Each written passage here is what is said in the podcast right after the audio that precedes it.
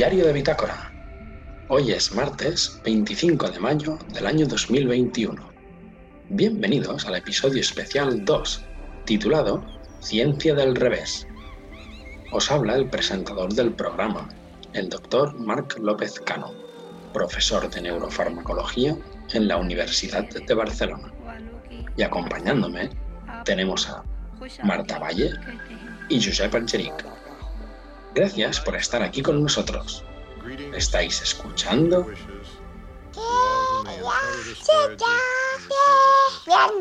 We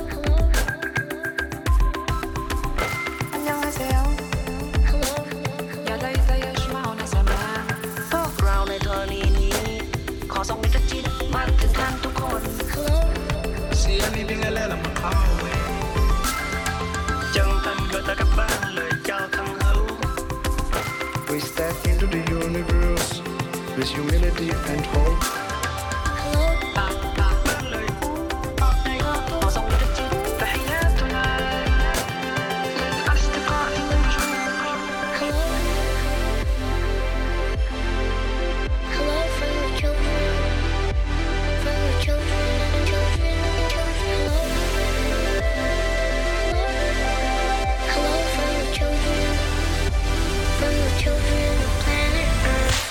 Bienvenidos de nuevo a todos nuestros oyentes en particular y a los frikis de la ciencia en general. Es que le vamos cogiendo el truquillo a esto, ¿eh? Oye, hoy es el día del friki. Perdón, Sí. No es que has dicho friki. No, pues por eso, pues por eso lo he Del dicho. hermano, ¿no? Algo así. Ay, del hermano. Bueno, no sé. Pues mi hermano es un friki. Entonces, ¿qué, qué, qué le Tu pasa? hermano te tiene que felicitar por doble. Ya ves, sí, ¿no? Claro, era a mí. Muy bien. Bueno, de hecho, eh, sí, ya están hablando, pero sí, estamos como siempre, ¿no? Con nuestros caballeros de la ciencia, Marta Valle. Hola. Me tengo que inventar una frase o algo. Hola. Es verdad, tienes que inventar una entradilla, ¿no? No, sí, sí, bueno, yo con hola ya. O sea, lo voy a dejar así de simple. Fin. Vale, vale, esa es tu entradilla. Y Josep Argeric. Buena tarde. Yo como tengo el catalán, ya queda más así cool. Exacto, ¿ves? siempre esta opción. Muy bien, no, pues decía esto que le estamos pidiendo el tranquillo a esto, ¿eh? Y estoy contento, ¿eh? Porque eh, he podido hablar con Josep antes de empezar a grabar, pero contigo, Marta, ¿no? Y de- hace una semana aproximadamente, escasa semana, en realidad, que colgamos los, los episodios en, en Spotify y nuestro episodio más escuchado ya tiene 17 visitas. 17. Sí, está O sea, bien. 17 veces mi padre se ha metido ahí. Puede ser, puede ser. Y, y bueno, el siguiente tiene 15 o alguna cosa así, no, no lo he mirado ahora mismo, pero bien, parece que la gente nos va escuchando. Y además hay más visitas en los que tienen, digamos, contenido científico de verdad, así que, bueno, aparentemente la gente pues, pues le está interesando o no tiene nada peor que hacer, no lo sé. En cualquier caso, no, no han encontrado una excusa para, para no escucharnos. Y bien, hoy estamos eh, grabando otro episodio especial, ¿no? Es el, el segundo que grabamos. Y bueno, a mí me hace especial ilusión porque lo que, y seguro que lo haremos más ¿eh? de este formato. No digo un, un formato especial, sino un formato como el de hoy, que comentaremos eh, el rigor científico o la precisión científica o la calidad científica que tienen algunas películas. En concreto hoy la que vamos a discutir es de la película que lleva como título en inglés Inside Out, en español es eh, Del revés. Y en Hispanoamérica es intensamente. Exacto. Es- es- sí, sí, es, es brutal. O sea, me encanta los directivos que toman esas decisiones. En plan, sí, sí, eso, chiste, juegos de palabras, arévalo. ¿En qué momento les parece buena idea intensamente? No pues a mí me gusta, ¿eh? intensamente. Tiene el juego Feliz de día del friki, feliz día del friki, Maki. Exacto, gracias, gracias. Muy bien, y vale, antes de, de empezar, digamos, a, en el buen sentido, destripar la película y comentar lo que hay de ciencia detrás, eh, antes de que nos empiecen a avasallar a correos la gente odiándonos, quiero decir, ¿no? Que en ningún caso eh, vamos a discutir eh, o vamos a puntuar peor la película porque no sea, digamos, rigurosa desde el punto de vista científico. Sabemos, los tres, tenemos muy claro, antes de empezar este capítulo, ya lo comentamos, que la película no es un documental y no está ideada para ser precisa.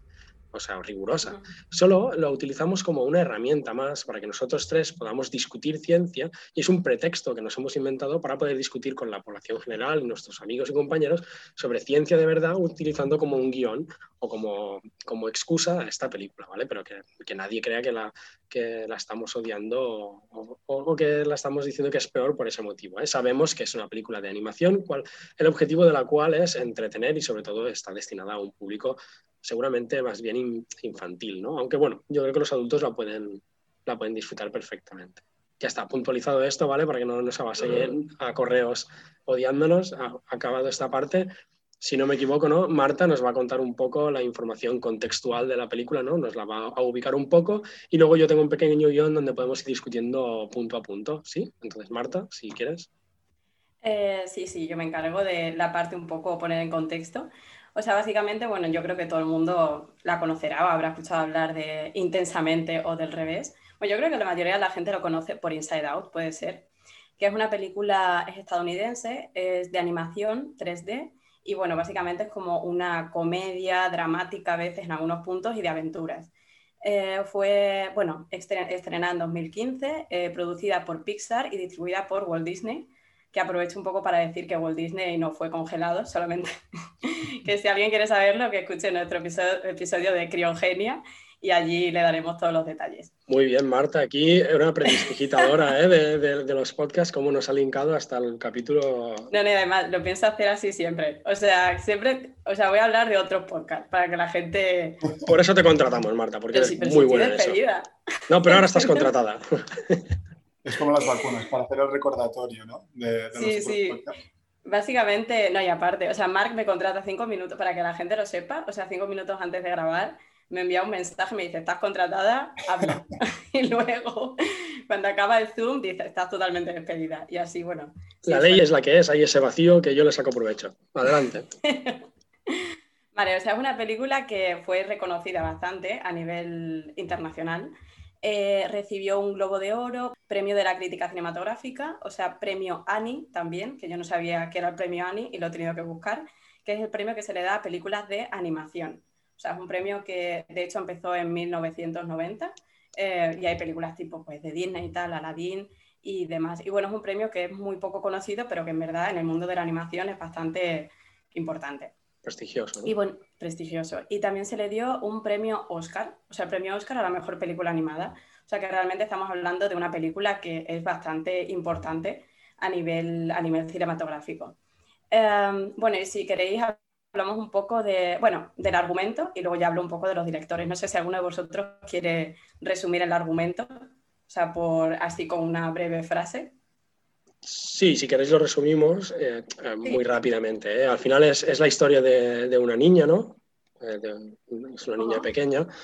Em, y, y la historia va sobre los, los personajes, son la- representa las emociones básicas que tiene esta niña, donde cada, uno de los personajes es representativo de una de estas emociones. Y mientras ves la situación externa donde la niña interacciona con otros adultos, otros niños y va viviendo una serie de aventuras, no, eh, digamos, el espectador puede como introducirse dentro del cerebro de esa niña y ver cómo sus emociones van controlando los diferentes aspectos de su vida, ¿no? En cada toma de decisiones, etcétera, etcétera. Como has dicho tú, es una historia de como un drama, ¿no? Bueno, Es, bueno, sí, en algunas partes yo creo que, bueno, es, es- se considera como un drama porque, bueno, o sea, de hecho, es una, es una niña que es una niña preadolescente que tiene alrededor de 11 años y, claro, o sea, lo que antes había vivido, o sea, vivía en un contexto que no tenía ningún cambio, ningún sobresalto, siempre había sido feliz eh, y, sin embargo, hay un hecho dramático, bueno, dramático, claro, o sea, para mí es dramático, en verdad, o sea, yo... Int- intenta ser dramático, sí. Intenta Eso ser que- dramático, pero que, en vez, bueno, claro, o sea, bueno, para la gente que lo vaya, que, que no lo haya visto igualmente, se resuelve a los dos minutos. Pero la niña se tiene que mudar de ciudad.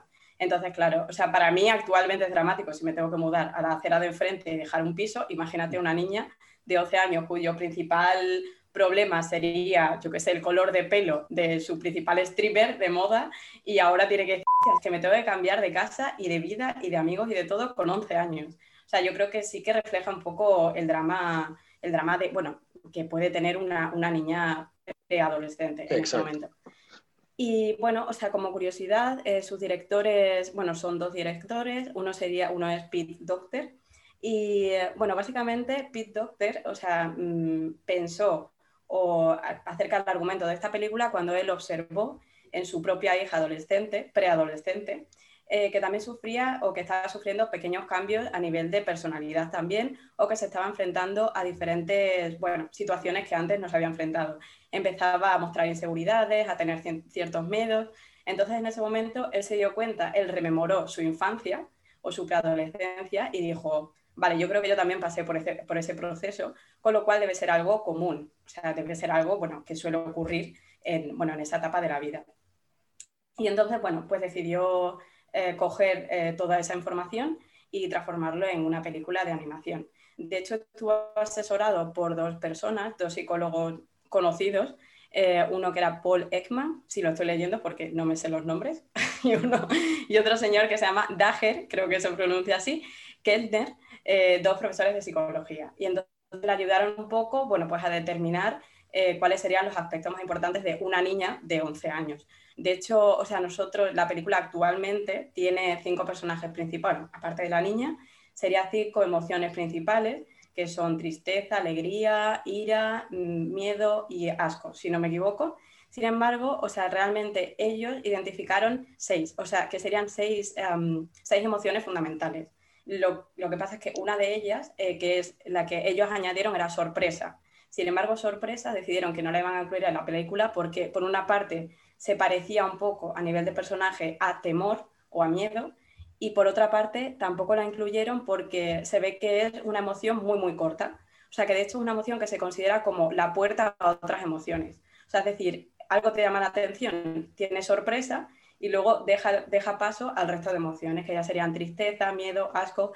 Entonces, por eso, bueno, pues lo dejaron aparte y solamente decidieron incluir cinco. El segundo director es un señor que, bueno, yo me lo imaginaba una señora, pero además una señora total. Y cuando he ido a buscarlo, era un señor filipino de 60 años con bigote y se ve que era muy conocido y que ha participado en películas como Brave, Soul, Wally, que por cierto, que son buenísimas también, igual que Pete Doctor, o sea que son dos grandes de Pixar. Y bueno, yo creo que ya a nivel de, introducción acerca de la película, o sea, yo creo que ya podemos pasar a hablar de otras cosas. Genial, sí, sí, una introducción eh, perfecta, ¿no? Y sí, yo estoy de acuerdo contigo, yo también he leído esa parte, ¿no? En la que no añadían la sexta emoción, digamos, por el, por el hecho de que el personaje sería algo redundante. Luego entraremos en más detalle, que quiero hablar de esto con más detalle y luego lo volveremos a mencionar. Eh, antes de ya empezar, sí que quiero preguntaros, ¿no? bajo mi entender, la película es una obra maestra, está claro que está bien documentada y bien asesorada, ¿no? Al menos a mí me gustó mucho la película, entonces, ¿puedo preguntaros cuál es, cuál es para vosotros la puntuación que tiene la película? en todos los sentidos, sin tener en cuenta lo que hablamos de, la ciencia, sino simplemente como obra de entretenimiento, ¿qué, nota le ponéis? Yo le pongo, no sé, acerca del 8, ¿no? Igual 7,9 o algo así, igual, o, un 8 si queréis. Qué crítico es Marco. claro, em, no sé, tendría que tener una referencia de 10, pero sí, supongo que, que le pondría... Es que yo soy soy el típico que de un concurso de tele soy el bueno del, del, tribunal. Yo, yo, creo que le pondría un 9. ¿eh? me gustó bastante la película. Sí, yo creo que yo sería, sí, bueno, mm, claro, yo sería la del medio, porque veo que Mark es un poco malo. Mirad, mirad esa barba. Eh, un 8, un 8 está muy bien. Yo de hecho le pondría un 8,5, pero porque sabéis que no me mojo nada. Así que entre uno y otro. No, no, pero en verdad... Estamos de acuerdo, es una película que está no, la excelencia es bastante buena. O sea, yo tengo bastante pocas referencias, o sea, porque no suelo ver películas de animación de Pixar, o bueno, no es, no es mi primera lección, pero siempre, siempre me sorprenden. Es verdad que, o sea, que no sé por qué no le doy siempre más oportunidades. A mí, mm, de hecho, esta película me parece brutal, pero también, o sea, porque está un poco eh, dirigida tanto a niños, y que los niños pueden aprender un montón de cosas, como a adultos. O sea, yo cuando la vi dije, bueno, pero es que, o sea, con esto puedes aprender muchísimo. Además que tiene como muchos chistes, muchas referencias que son bastante científicas y bueno, o sea, creo que, creo, no sé, o sea, creo que es una película bastante redonda en ese sentido. Exacto, y a eso vamos. ¿no? Lo primero de lo que quiero discutir, ahora que Marta abre las puertas a eso, es, yo creo que la película, si estáis de acuerdo conmigo, uno de los temas, digamos, principales que hay en el... Ah, por cierto, en este momento los oyentes tienen que saber que esto va a ser un campo de minas de spoilers es decir, si alguien no ha visto la película, entonces vamos a dejar este pequeño espacio para que la gente ponga pausa, vaya a ver la película y luego vuelva rápidamente a este podcast, ¿vale? Así que silencio un momento que la gente haga eso.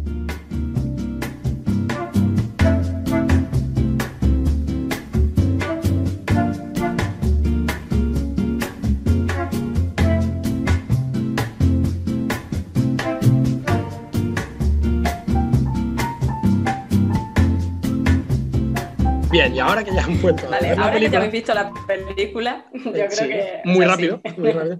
Entonces, una de las primeras, eh, eh, eh, uno, uno de los hilos, digamos, fundamentales de la película, al menos a, a mi punto de vista, es que habla sobre las diferentes etapas de maduración de una persona. En concreto, en este caso, es de la protagonista. Entonces, algo que a mí me gusta, y a ver si estáis de acuerdo conmigo, y, y que, bueno, puede tener parte de ciencia, es que uno, uno de los primeros momentos que se ve Riley cuando, cuando, Riley cuando es un bebé es que tiene un panel de control muy sencillo, que solo tiene un botón. Sí. ¿sí? Y, es, y solo Mm. tiene un par de emociones. Al principio está alegría, ¿no? que es digamos la que la define a Riley, y luego está tristeza. Y cada una se, como se alternan en tocar el único botón que tiene el niño, que puede o estar alegre o llorar. Yo creo que Ujú. es bastante, a ver, no, no, no es que el cerebro de un niño funcione así, pero es, es bastante ilustrativo, ¿no? De, que intentan decirte que, no- que en etapas, digamos, eh, eh, primeras del desarrollo, pues las emociones son mucho más básicas, más sencillas y el panel de control de un humano es, es relativamente sencillo, ¿no? Incluso una cosa que me gusta de aquí es que los recuerdos que tiene son muy limitados, o sea, no, no tiene como la capacidad de almacenar esos recuerdos, ¿no? Va generando recuerdos, pero no los almacena, solo los, los tiene temporalmente. Algo que, lo mismo, creo que todos lo hemos vivido en nuestra piel, ¿no? Cuando somos, no, re- no recordamos nada cuando éramos bebés. Ujú. Es- es- ¿Estáis de acuerdo conmigo, no? No, no, sí, sí, sí, claro. Por ejemplo, a mí me llamó la atención también es que, que sea alegría la primera que aparece, ¿no? O sea, porque, bueno, claro, tú- o sea, evidentemente, a ver, es lo que todo el mundo quiere pensar, es decir, un niño es alegre de pequeño. No lo sabemos, o sea, tampoco, pero bueno, enseguida aparece tristeza, que, que me hace gracia porque es como cua- cuando la niña llora, que no sabemos si es de tristeza tampoco. Me llamó la atención eso también, ¿eh? que era un panel de control súper sencillo y bueno, luego vemos a medida que pasa las escenas y a medida que transcurre la película, cómo va cambiando, incluso, bueno, que al final le ponen eh, un mando, un, un panel de control enorme. O sea, que Ahí- luego aquí ya estamos. empiezan, claro, a mezclarse los colores, o sea, a los colores que me refiero que ca- cada color define, para la gente que no lo sepa, a, a un sentimiento. Entonces, bueno, ya como que se mezclan sentimientos y demás. Y también cuando salen los padres, que sería como la visión del adulto, las Sí. emociones de los padres, que también están como con una butaca, ¿no? con una silla así súper bien, súper organizadas, todas las emociones.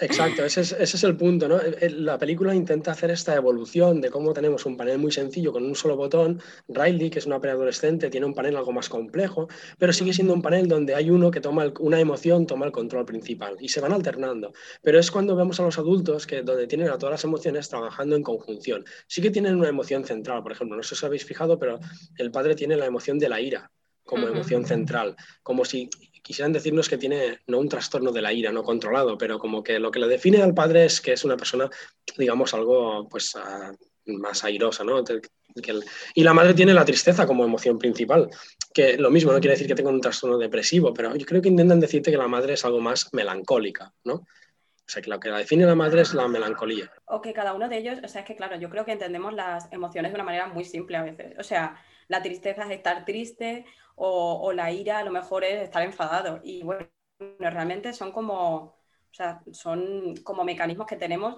eh, para responder a ciertas cosas. Por ejemplo, eh, la ira, o sea, la ira a lo mejor conlleva un poco también como, como la justicia. Bueno, de hecho, lo describen un poco así en la película, yo creo, como que es el sentimiento como de la justicia. Es decir, bueno, no sé si os acordáis la primera escena que sale Riley cuando aparece Ira, es cuando le dan un brócoli y le dice, cómetelo. Y dice ella, no, no, no quiero brócoli. Entonces se lo tira al padre y entonces ahí aparece Ira y pone, no al, ay, no sé cómo, qué ponía, ay, no me acuerdo, porque llevaba un periódico y no me acuerdo qué ponía, pero era como eh, algo como relacionado con la justicia. Es decir, yo por qué me tengo que comer un brócoli? No, y me enfado. O sea, yo creo que, claro, o sea, nosotros lo entendemos como un enfado total, pero sin embargo es como lo que, lo que va detrás, es decir, pues el sentimiento de la justicia, bueno, o el, el buscar la justicia, o en el caso de la madre, la tristeza no es exacta, y luego ya lo veremos a lo largo de la película, no es tristeza, no es llorar, sin embargo es un mecanismo, pues, o sea, un poco para, incluso para entender o interiorizar otras emociones. Bueno, eso ya luego lo hablaremos. O sea, No, no pero es- es, es eso mismo, ¿no? Que en la película, evidentemente, por cuestiones de argumento, eh, No, claro, han tenido claro. que diseñar Mm. personajes sencillos y, y, digamos, discretos, ¿no? Que son las cinco emociones. Si miramos en la literatura científica, nadie te diría que solo hay seis emociones. Hay más, y tú, Marta, lo estabas diciendo antes. Seguramente hay más. Yo creo que he llegado a leer hasta 20 y algo emociones. Si, si uno se pone, digamos, eh, quisquilloso, es que dónde termina una y dónde empieza otra, ¿no? El caso es que sí que es común clasificarlas en seis. Y son justo estas seis que has comentado, incluyendo la sorpresa. Lo, lo bonito de la película o lo interesante de la película es que em, eh, cada una de estas emociones, cuando genera un recuerdo, puede imbuir parte de esa sensación, emoción a ese recuerdo. ¿no? Y al principio vemos que los recuerdos son muy simples. O sea, la, niña tiene recuerdos alegres, eh, tristes, enfadados, de asco, etcétera, etcétera. Es a medida que la niña se desarrolla y, y los adultos, y se vuelve adulta, en la que consigue hacer unas, unos recuerdos que tienen más de una emoción eh, combinados. Y esta parte a mí me gusta en sobremanera porque es verdad que, por ejemplo, sentimientos complejos que los humanos podemos sentir, como por ejemplo la melancolía, no se definen por un sentimiento eh, concreto, sino eh, en la literatura se describen como la combinación de dos sentimientos. La melancolía, por ejemplo, que es la que me viene ahora a la mente, sería una combinación de alegría y tristeza juntas. ¿no? Alguien que está melancólico no está triste, es decir, no necesita al menos que lo consuelen, solo tiene un recuerdo alegre de algo que, por ejemplo, ya pasó. Es un recuerdo alegre, pero de algo que no volverá. Pero igual no quiere que vuelva tampoco, es solo ese recuerdo, esa sensación de, bueno, la melancolía, es que me cuesta definirla mucho más, ¿no? Y yo creo que en la película intentan decir eso, ¿no? Cuando los recuerdos se vuelven complejos y tienen más de una emoción combinada, intentan decirte que volverse adulto, al fin y al cabo, es dominar las emociones para generar este tipo de recuerdos, ¿no? Sí, de hecho, justamente la, la melancolía es la que la que representan ¿no? en la película, cuando la bola se hace medio alegre y medio azul, ¿no? Al final, cuando recuerda como todo lo que ha vivido. Sí. Exacto. Un poco la melancolía en Y hay, hay una escena donde se porque como decía Marta, parece que el antagonista de la película es un poco la, la emoción tristeza, ¿no? Parece que es la que lo está como destruyendo todo. Pero hay algunas escenas clave donde se ve que tristeza es la, la solución a muchos problemas. No, sé si claro. hay una, ¿la que- recordáis? Yo, yo creo que de hecho, o sea, de eso va la, la película. O sea, yo para mí la protagonista es tristeza total. O sea, la, eh, la protagonista inicia, o sea, parece alegría porque, bueno, es un poco lo que la gente ve, o sea, que debería ser la vida, en plan alegría. Y sin embargo, siempre ha, sido, ha ido un poco en detrimento de la tristeza, pero la tristeza es como, para mí, la verdadera protagonista. Por ejemplo, bueno, eh, es que se ve en, muchas en muchas escenas, como cuando, bueno, aquí introduzco el personaje de Bimbo, que ya lo veréis. Exacto, Eh, esa Bimbo es un, persona, es un amigo imaginario que tiene Ray- Riley, pero claro, a medida que crece, ella se va olvidando de, de Bimbo y entonces Bimbo está como en un limbo ahí, o sea, como buscando su sitio. Y en un momento dado, bueno, Bimbo siempre lleva como una especie de carrito, tal, no sé qué, que era un poco lo que compartía con la niña porque jugaban a eso, tal, y eh, al final, bueno, el carrito cae en lo que viene siendo como el foso del, del olvido.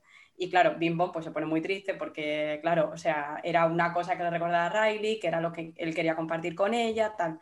Y, Que además llora caramelos, alma cándida. yo- Que llora caramelos. que llora caramelos. Y es que, por favor, es como un personaje. Bueno, es que yo lloro con todas las películas y con esta es que Bimbo me parece brutal. Bueno, total, que claro, Alegría en ese momento intenta como reconfortar a Bimbo, pero lo hace como de una manera alegre, es decir, o sea, diciéndole, no, venga, como automotivación, o sea, tenemos que estar contentos, no, no es para tanto, tal, o sea, como que eh, vamos a hacer otra cosa, deja de pensar en esto, o sea, es un poco como reaccionaría, claro, o sea, reacciona a alegría. Sin embargo, mm, claro, a Bing Bong no le sirve de nada porque él sigue triste. Eh, cuando se acerca a tristeza, o sea, simplemente es como que le habla de lo triste que es perder eso y es un poco, o sea, mm, reconfortante para, para el personaje de Bing porque dice, sí, o sea, en verdad reconozco que es triste, o sea, es un, es un momento que él tiene que pasar por, por, por estar triste para seguir Exacto. adelante. Es muy buena escena y, y- y no sé si lo han hecho expresamente o no, pero es muy buena escena porque, como tú dices, incluso Alegría se queda sorprendida preguntando, ¿qué has hecho? ¿Cómo lo has co- conseguido animar? Y si no, no ha hecho nada alegre. Y esto me gusta porque la literatura científica está más que demostrado que la gente que está triste, no digo que tenga depresión, que también hay gente que tenga depresión momentáneamente, pero hay momentáneamente que tenga una enfermedad o un- una condición que implique depresión también, pero sobre todo gente que tiene una tristeza temporal, por ejemplo, si les dan música alegre, no, no les gusta. O sea, la gente está incómoda. O, o información alegre, la gente está incómoda. La gente cuando está triste quiere, como hemos dicho antes, empatía, comprensión y muchas veces no quiere que le digan que sus problemas son menores o que se solucionarán. A veces la gente quiere hundirse un poco más de lo que ya está hundida, solo para sentirse reconfortada y acompañada por los demás. Y luego ellos ya remontan, ¿no? Y supongo que habéis pasado por estas fases, ¿no? La gente que está triste escucha canciones tristes. Y de hecho es un poco un mecanismo evolutivo ¿no? de la tristeza también, porque es como por ejemplo, el, estar triste te hace llorar, que te hace secretar como las endorfinas, ¿no? Que son como, digamos, los como pequeños opiáceos que segrega Ujú. nuestro cuerpo. Y esto también te hace relajarte un poco. Yo creo que si no pasas por esta fase, em, no, no acabas como de pasar la- esta agonía que te preocupa o, lo que sea que te hace estar triste. Es que, de hecho, para mí, o sea, lo, importante, bueno, al igual que creo que la tristeza es como el, el sentimiento que define un poco la película, también lo es como el, bueno, no sé si os habéis fijado, o bueno, no, a lo mejor me he fijado yo mucho y no tiene sentido, pero, o sea, como el llanto en sí. O sea, cada vez que alguien llora en la película pasa algo. O sea, por ejemplo, cuando, pues eso, cuando la niña llora al principio, o sea, se define, o sea, así es como se define la tristeza, o sea, la niña cuando es un bebé. Luego cuando la niña llora en clase, también, o sea, todos los momentos que llora, siempre pasa, cuando la niña llora en clase, pues como comienza la catástrofe, o sea, empieza, eso es cuando tristeza toca las, bo bueno, las bolas de los recuerdos y al final, bueno, todo se va al garete, o sea, acaban eh, fuera de la central, o sea, todo es como que se desmorona el mundo de la niña. Eh, cuando Bimbo llora, como habíamos dicho, que, que tristeza la ayuda, entonces vemos que tristeza es importante. Eh, para mí, o sea, también como un momento clímax de la película es cuando Alegría llora. O sea, cuando Alegría llora me parece brutal. O sea, porque Exacto. es como... Sí, sí, eso va a favor de tu hipótesis, Marta, ¿no? Que todo gira en torno a la tristeza y el llanto, y estoy muy de acuerdo. Es verdad que la película intenta, igual indirectamente, girar en torno a este sentimiento, ¿no? Muy buenas reflexiones. No, porque por ejemplo, cuando Alegría llora, bueno, de hecho, cuando llora, que se le cae la lágrima, es cuando ella se da cuenta eh, la- de la importancia de la alegría. O sea, perdón, de tristeza. Ya me estoy liando con todas las. Claro, porque es, bueno, para la gente que no lo sepa, ella tiene como un, o sea, unas bolitas, unas bolitas que son como unas esferas del recuerdo. Y claro, o sea, son, dependiendo del color, pues son alegría o tristeza. Entonces, ella siempre quiere preservar los recuerdos de Riley que son alegres y, y siempre son bolitas amarillas. Sin embargo, o sea, en un momento dado, ella, bueno, por lo que sea, o sea, porque todo se va a la, a mierda, básicamente, eh, Alegría llora. Entonces, las lágrimas caen sobre la esfera y entonces al intentar limpiarla, o sea, mueve la, esfera. Entonces ve que antes de ese momento alegre ha habido un momento triste. Entonces, de ahí la importancia de tristeza. O sea, porque no solamente de las alegrías, o sea, se forman esos recuerdos importantes, sino también de una previa tristeza que puede dar lugar a la alegría. Y eso Y es lo que, lo que liga con lo que decía Josep, que es una cuestión evolutiva. Los humanos lloramos y eso hace que los demás que están a- alrededor nuestro vean que lloramos e intenten pues acompañarnos y consolarnos, que es lo que ocurre en la película. Sí, y de, bueno, hecho, sí, sí, sí, te- dime, dime. Ah, no, no, no. Bueno, e- es, es la última escena que alguien llora, que es Riley. O sea, llorando al final. Que bueno, que es eso, lo que justo lo que tú has dicho ahora. O sea, cuando Riley llora, cuando vuelve a casa, porque hay momentos que se escapa de casa, luego vuelve y es como el, el segundo clímax, eh, no sé, como la redención de Riley. Entonces, bueno, o sea, los padres, claro, ella llora y en ese momento, pues como que, o sea, como que eh, expulsa todo, es decir, todo lo que le preocupa lo dice todo y eso como deja paso también a otras emociones. De hecho, por ejemplo, el caso de, mm, o sea, de, de llorar, o sea, tiene como, se ve que tiene como dos componentes diferentes, una que sería como in- intraindividual y otra interindividual. Y aquí en la película se ve los dos. O sea, interindividual es como entre individuos y eso es, o sea, como un grito de, como de ayuda. En ese caso, Riley, por ejemplo, con sus padres. Intraindividual, pues el caso, por ejemplo, de alegría, que ella misma, o sea, llora porque no puede más y es un poco lo que ha dicho antes Josep, que tiene la componente de, bueno, se producen cambios a nivel eh, de comportamiento, cognitivos y a nivel fisiológico, como es, por ejemplo, la liberación de oxitocina o incluso opiáceos. O sea, entonces, bueno, que también es como una componente, de hecho en inglés mm, se llama self-soothing, self-soothing, que es como autotranquilizar, que bueno, tiene como muchos matices, pero básicamente nosotros lo traducimos así. Y, y bueno, es como ese momento que yo creo que eh, le pasa a mucha gente, que o sea, eso, que, que lloras tú solo, o sea, porque siempre se ha estudiado el llanto un poco a nivel, a nivel social, es decir, la, porque, bueno, también, bueno, ya con esto ya me callo, o sea, porque en el caso de los animales, o sea, sobre todo se produce el llanto eh, cuando son muy pequeños, o sea, cuando ya llegan a etapa adulta ya casi no lloran, aparte que los animales lloran diferente, o sea, no secretan lágrimas, sino que solamente son como vocalizaciones. Sin embargo, los seres humanos somos los únicos que, o sea, que llegado a una etapa adulta seguimos llorando. De hecho, pasamos de tener, sobre todo, vocalizaciones a tener lágrimas. O sea, es decir, los bebés lloran con menos lágrimas y más vocalizaciones y los adultos pasamos a hacer menos vocalizaciones y hacemos más lágrimas. Simplemente es como más visual y la gente tiende a ayudar. Entonces, bueno, ya con esto ya me callo. No, no, muy interesante. Es que además yo quería, cuando Josep empezó a hablar del llanto, ya me estaba pensando, me ha ocurrido, ¿no? Que eh, por si no lo sabíais, y va un poco en, en, línea lo que tú decías, Marta, los humanos son los únicos que podemos llorar con lágrimas de emoción. Es decir, como tú decías, los animales pueden como llorar haciendo vocalizaciones, etcétera, pero no, no, no producen lágrimas. Y los humanos somos los únicos animales, por lo menos hasta el día de hoy descritos, que tenemos tres tipos de lágrimas. Las lágrimas basales, que son las que produce el ojo para estar hidratado y lubricado, etcétera. Las lágrimas reflejas, que son las que si te entra un objeto en el ojo o partículas, etcétera, pues el ojo llora para intentar limpiarse. Esas son las reflejas. Y, y las terceras son las emocionales, y las dos primeras los animales las tienen. Si a un animal le entra tierra en el ojo, puede producir alguna lágrima para intentar, eh, digamos, eh, deshacerse de esas partículas, pero no por emociones. Y las lágrimas e-, emocionales o emotivas eh, tienen una composición química diferente a los otros dos tipos de lágrimas que os he dicho y tienen muchas hormonas de las que habéis dicho. Y aquí está en duda el por qué. Hay dos hipótesis principales, si no recuerdo mal, ¿eh? igual hay alguna más, porque esto no lo he mirado ahora. Em, una es que si alguien eh, está cerca de ti y puede ponerse en contacto con tus lágrimas, pueda detectar esas pues esas, eh, digamos, hormonas, etcétera, que hay en tus lágrimas, o incluso que tú tengas tantas de esas hormonas en sangre que sea una forma de liberarlas un poco y también al caerte dentro de la boca, probarlas, digamos, detectarlas de nuevo y tener un feedback eh, que controle ese ciclo. O sea, es muy interesante el tema del llanto.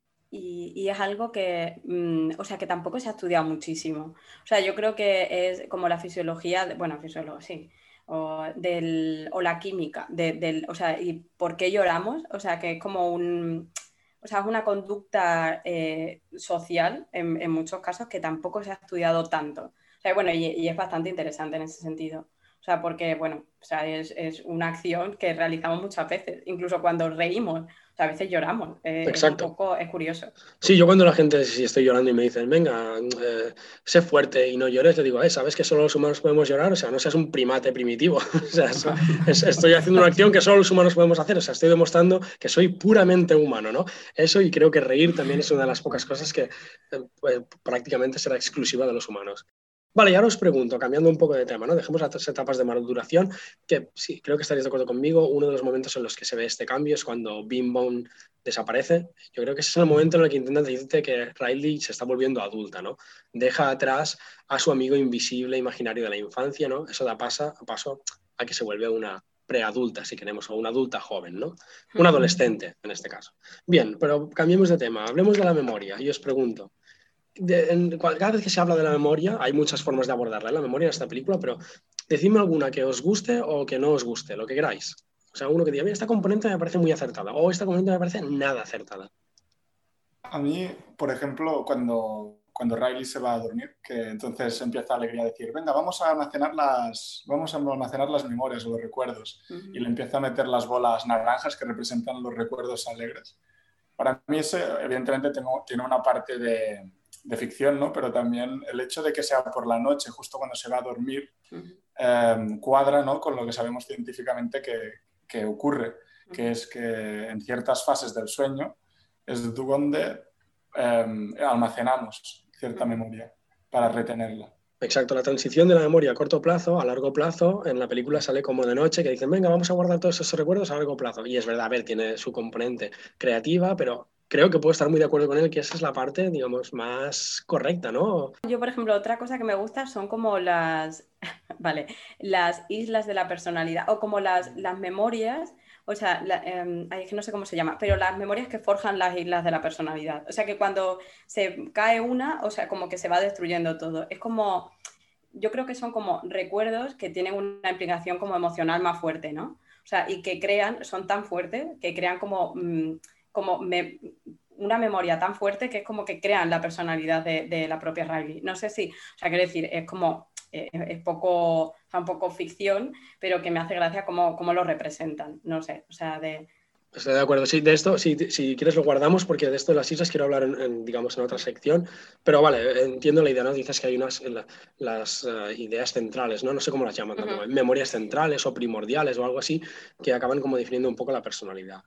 Vale, a mí otra cosa que me gusta mucho, y igual es un detalle que no sé si, si pasa un poco desapercibido y tampoco sé si está hecho expresamente, es que una vez pasan las memorias a largo plazo, cuando ellas luego salen de la central y van pululando por el cerebro, van a un sitio donde las memorias están almacenadas en bloques y son circunvoluciones. O sea, están representando las circunvoluciones del cerebro. y ah, es, allí, es, allí, donde se guarda la memoria a largo plazo, en realidad. no, todo tipo de memoria, porque la memoria, si es declarativa, no declarativa, eh, bla, bla, bla, bla, bla. Pero hay un tipo de memoria, sobre todo la no declarativa, que una vez almacenada se almacena en, las circunvoluciones, digamos, en todo el, córtex del cerebro. Y en la película es como sale representado. Me pareció un detalle que no tiene nada que ver con la película, es decir, no lo comenta en ningún momento ni tiene nada de importancia, pero estéticamente supongo que quedaba bonito y no sé si han sido asesorados por eso o no. A mí me hace gracia porque yo yo pensé, qué estrés, por favor. O sea, porque cuando tenían que salir de ahí y digo, sí, sí, o sea, precioso, precioso la circo. Bueno, en verdad no, no lo había pensado así, pero me hace gracia. Pero yo lo primero que pensé, madre mía, ¿cómo van a salir de ahí? O sea, pero no sé, me estresé más que otra cosa. Pero me estresé, pero de una manera visualmente bonita. Supongo que es lo que intentan, ¿no? Decirte que lo de las memorias es algo caótico, algo complejo, algo vasto, inmenso, ¿no? Creo que intentan hacer eso. Otra cosa que no me gusta mucho, diga cosa, no me gusta mucho, que no es al menos eh, rigurosa con la realidad, es que las memorias, la representación que tienen son esta especie de cristales que habéis dicho de colores, ¿no? A mí eso no me gusta nada, creo que es lo peor de la película posiblemente, al menos en la memoria, porque es que las memorias no son cristales. Me, refiero a que el cristal parece muy estable, ¿no? Parece que, y además te las pintan las memorias como un vídeo, algo que puede ver al detalle. yo creo que eso es lo que, lo que más falla desde el punto de vista científico. Igual las podrían haber representado como unas gotas de agua o como algo amorfo, ¿no? Algo, algo que fuera más inestable, ¿no? Algo que se igual no un vídeo completo que pueden rebobinar y tirar adelante, sino algo como unas esencias, unas reminiscencias, no sé, unos, una no sé, no digo que lo, lo, lo, que he dicho antes, ya sé que la película no es un documental, entonces no, no digo que sea algo malo, digo que si, si, si quiero criticarla e intentar hacerla más eh, científica, yo creo que esto es lo primero que cambiaría, que las memorias no fueran como cristales estáticos. Sí, sí, total, porque ahora voy a hacer un poco de Marta si nos acordamos del capítulo de los estudios científicos, bien, bien. los problemas es la memoria de, haces, bueno, según qué estudios, en este caso los, los observacionales, que tú preguntas cosas a los pacientes y, no se acuerdan. Por lo tanto, si estaría de acuerdo con Mark, que también lo representaría de otra manera, entiendo que la película lo que quiere es que la gente em, entienda y, y, vea claramente pues, el recuerdo porque si no, si lo hiciese un poco amorfo, quizás pues la gente no terminaría de entender el pasado de Riley, ¿no? En este caso. Exacto, o sea, sin duda. Ah, sí, sí. Y es estéticamente, bueno, claro, es que yo a lo mejor me voy un poco a eso. Pero bueno, a mí una de las cosas que más me gustan de la, de la película, pero a nivel, a nivel estético, es que las, o sea, cómo suenan las bolitas, me encanta. Es el ASMR de, de los vídeos de animación. O sea, es como eh, me encanta cuando están en el foso, bueno, esto no tiene nada de científico, solamente es un apunte personal, pero cuando están en el foso del olvido, que, bueno, que cae en bimbo y, alegría, y entonces, o sea, van como intentando subir y suena clac, clac, clac, clac, o sea, todas las bolitas, o sea, cómo chocan unas con otras, a mí me encanta. es un sonido muy agradable, sí, es verdad. Bueno, habrá gente que no, no sé si le gustará a todo el mundo, si es universal, pero vamos, a mí me gusta. Está bien. Por contra, por contra, algo que sí me gusta de, esta, de este modelo es que cada vez que recuerda algo, y ponen la memoria otra vez en, lugar, hay el riesgo de que la modifiquen. Eh, ¿Os habéis fijado? Hay un momento en la, película en que eso se, manifiesta. Es decir, cada vez que estás rememorando algo, hay un riesgo a que esa memoria quede alterada. Y eso, eso me parece muy, muy positivo y es bastante real. es algo que sabemos que ocurre, que cada vez que estamos recordando algo, sin darnos cuenta, y esto ocurre casi cada vez que recordamos algo, la estamos contaminando con la sensación que tenemos en ese momento de recordarla, con lo que estamos viviendo en ese preciso momento, etcétera, etcétera. Y así es como vamos como confabulando, mezclando y contaminando nuestros recuerdos. Y eso en la película también sale. A mí me pareció genial, ya también momento de humor, ¿eh? también, pero el momento de cuando están en esas circunvalaciones y se encuentran a, creo que se llamaba Bobby, el, el obrero de, del olvido o algo así. Bueno, así lo llamo yo, ¿eh? pero creo que tendrá... Llamémoslo Bobby. yo creo que se llamaba Bobby. Pero, pero ahora no me acuerdo mucho. Que en plan están con un tubo allí cogiendo las bolas como en plan, eso no sirve para nada. Ay, Ese sí, recuerdo de cuando sí. estaba con el abuelo tampoco. Y luego dejan el recuerdo de la, Bueno. una, una canción de un anuncio. Del triple dental. Triple dental. Exacto. que le van poniendo Dental. ahí, y, y luego hacen como el zoom out y se ve Riley allí como tatareando la canción. Mm, Exacto. Eso que decía, esto es lo último que quería hablar de la memoria, ¿no? El- lo del pozo del recuerdo. sí. Bueno, es un poco imaginativo, ¿no? Que nadie olvida los recuerdos así de golpe, pero esta parte de que hay recuerdos que por el motivo que sea, no sabes ni tú por- muy bien por qué, hay algunos que no los olvidas nunca. Yo siempre lo diré, tengo mucha faena para recordar los elementos de la tabla periódica y me sé más de 150 Pokémon y que no hay manera que no los olvide. O sea, son mi triple dental los Pokémon. Y, y no será porque dijera, no, es que los nombres de la tabla periódica son muy raros. Sí, claro, y los Pokémon no, ¿no? O sea, no, no sé, no es, no es ese motivo. Por lo que sea, hay recuerdos que no, no puedes olvidar y de vez en cuando vienen como un virus, ¿no? Como el triple dental. En, en la canción del Mercadona. O sea, lo siento mucho ya, y, y ahora mismo habré hecho una faena a todo el mundo que esté escuchando este podcast, pero Mercadona. Yo siempre con mi hermano decíamos que cuando quieres quitarte una canción de la cabeza, tienes que cantar la del Mercadona. Entonces olvidas la canción. El problema es que te llevas la del Mercadona. No, no, claro, claro. O, sea, O la de Oreo. La de Oreo, la de Oreo es muy potente. Pero es que están combatiendo la gripe con, o sea, quiero decir, eh, a ver, ¿qué, qué es peor? O sea, meterse en la canción del Mercadona es como... Ya, pero ya a veces uno quiere liberarse de lo que le está torturando, aunque Bueno, vale, lo que venga sea peor. Es como cuando tienes dolor de muelas y lo que quieres es que te duela el pie un rato, para- solo para que no te duela la muela. Vale, entonces se- saltemos de tema, ¿no? A ver, es- yo creo que en este también hay bastante, habrá bastante jugo. Sobre los sueños, ¿no? O sobre dormir. Uy, Ya. me encanta. Ya hemos hablado del detalle, la- digamos, la unión entre dormir y la memoria. Eso ahí yo creo que es un acierto, ¿no? Ahí les damos un mini punto.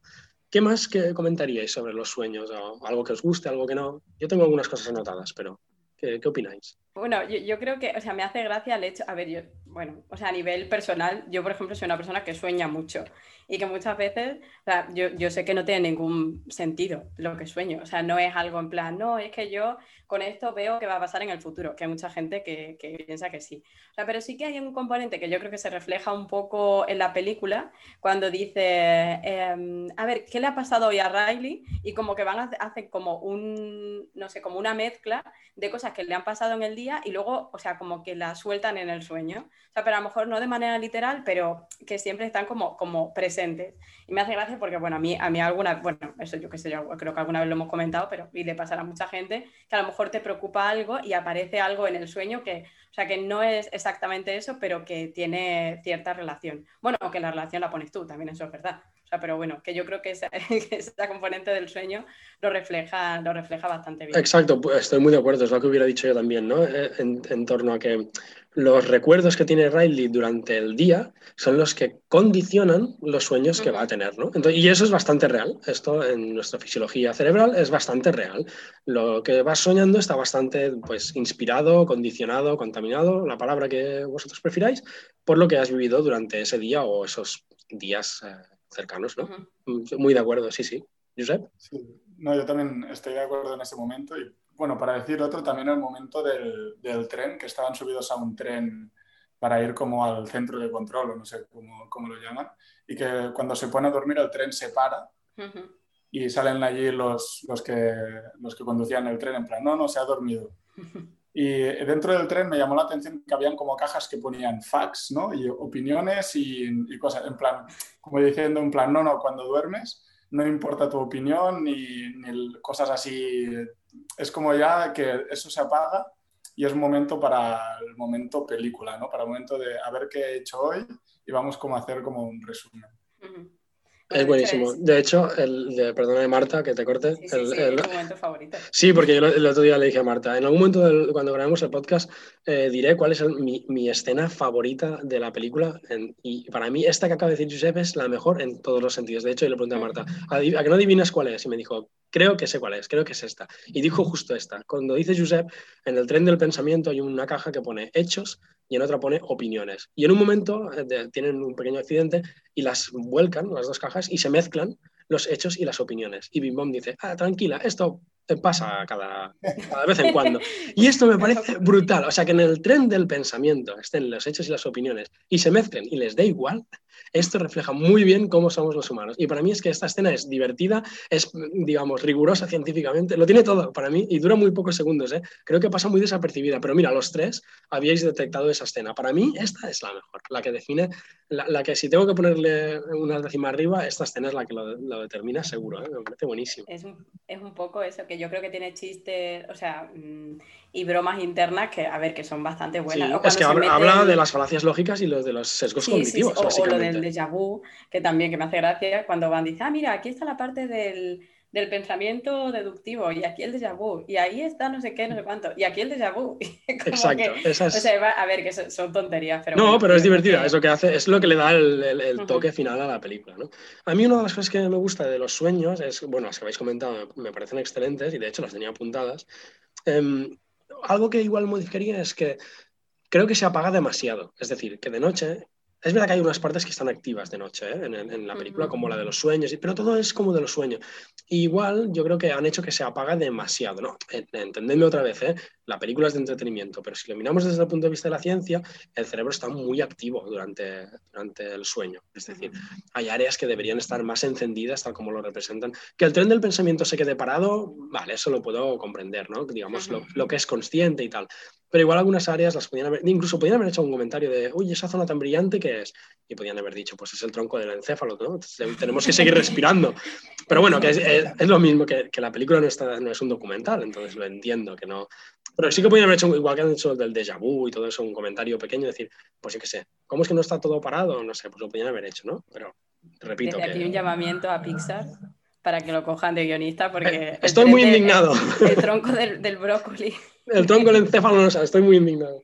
Y, y luego, ah, otro detalle que me hizo mucha gracia, de- de- relacionado con los sueños, y supongo que lo habéis visto, hay una cartelera de los sueños que, que- que va a tener Riley. Y hay dos sueños muy comunes que son caída de dientes Ah, y, sí, po- sí, y poder sí. volar.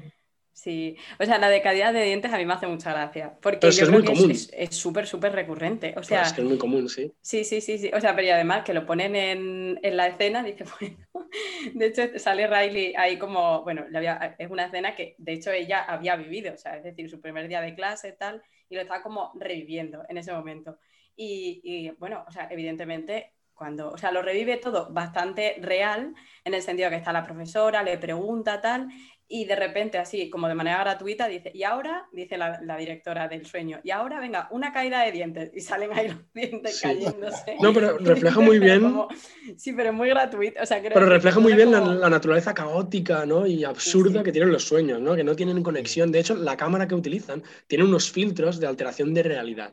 Y eso también me parece muy, muy Eso gráfico. es muy ¿eh? Instagram, sí, sí. Sí, no, pero tienen esta de, vale, los sueños no pueden ser tan reales. Vamos a poner cámaras que distorsionen y desenfoquen la realidad y son como súper imaginativos. Creo que No, esa pero- componente está divertida. Pero me hace gracia que los filtros le ponen realidad. O sea, quiero decir, vale, esto ya como curiosidad. O sea, curiosidad. Sí, va, un- bueno, porque son como actores y tal. Sí, sí, sí, sí, porque pues, claro, o sea, que, que me hace gracia que son los únicos filtros que, que- que te dan realidad. O sea, al exacto. igual que los filtros se utilizan para distorsionar, este te pone, te pone la realidad. Exacto, va un poco al revés, sí, sí, estoy de acuerdo. De hecho, también hay una parte cuando están grabando el sueño, digamos, que el, digamos, bueno, hay un momento en la película que aparece como el subconsciente, como una Ay, cueva. me encanta, sí. Y que a mí también como que me quedó un poco así porque cuando sale el payaso este tan grande, bueno, sale como un payaso grandote que está en el subconsciente y bueno, para escaparse del subconsciente alegría y, y creo que estaba alegría y tristeza tristeza. No, Ujú, Sí, sí. sí, ¿no? Y Bing Bong, sí. Como ese payaso gigante como para escapar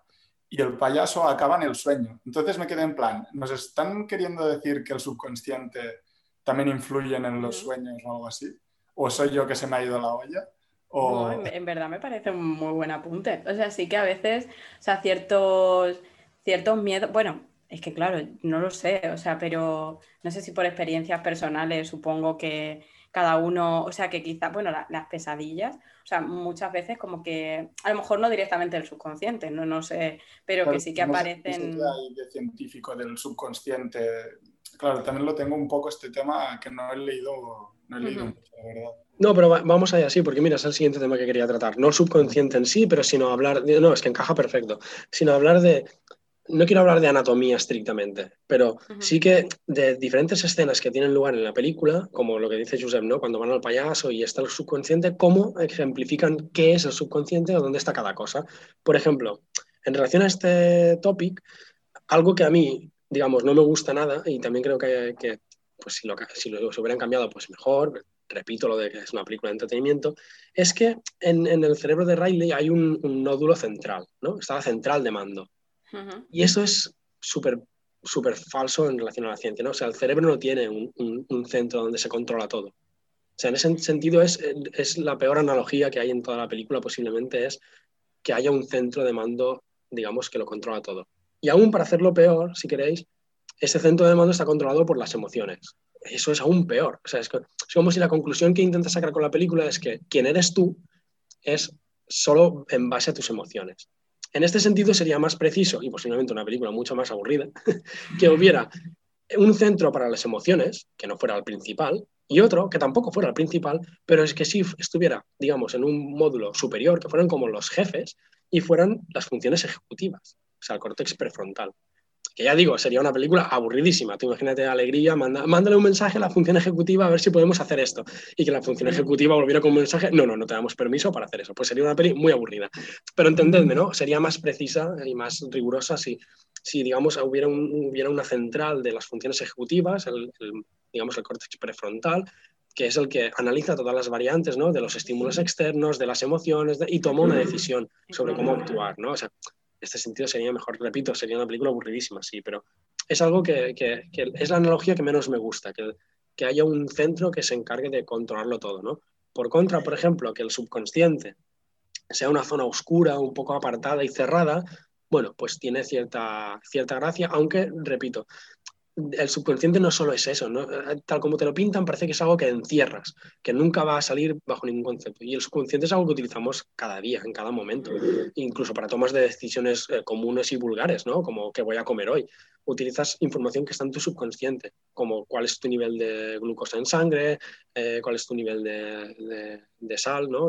Si estás en hiponatremia, si, si tienes sed, tú, to, toda esta información está en el subconsciente y la utilizas, ¿no? no es mala, no hay que encerrarla, ¿no? Yo creo que, no, no, no, o sea, como, bueno, a ver, evidentemente, no, no, yo estoy totalmente de acuerdo con lo que has dicho, porque bueno, o sea, que si queremos hacerlo, si queremos hablar de algo estrictamente científico, pero es verdad que todo en la película, claro, o sea, gira en torno, pues eso, a las emociones, o sea, y por eso yo supongo que, eh, bueno, es una manera como de ejemplificarlo todo como o centralizarlo todo en las emociones, que es verdad que a nivel, o sea, que, realmente no es así, o sea, porque como tú has dicho, la importancia del córtex prefrontal, etcétera, pero lo mismo ocurre con el subconsciente, o sea, son todos como, son, o sea, más bien se encierran ahí, yo supongo que los miedos de, la niña, o sea, no es algo, o sea, no tiene otra información más allá que, que los propios miedos de ella, ¿no? Supongo, o sea, va todo como gira en torno a, a, a o sea, todo, todas las emociones que pueda sentir una niña de, de, 11 años. Pero claro, claro, o sea, es verdad que a nivel, a nivel científico,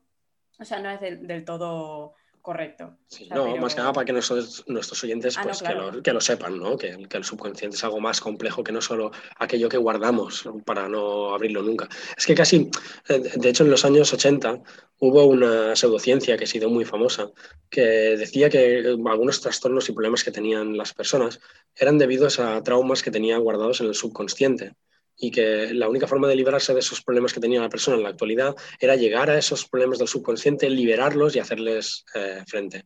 Esto es todo falso, es, es todo una ideología, no sé, que hubo en esa época que no, llevó a nada. Bueno, lo único que llevó es que algunas personas llegaron a recordar eventos que no habían vivido nunca, que es lo que se llama una falsa memoria.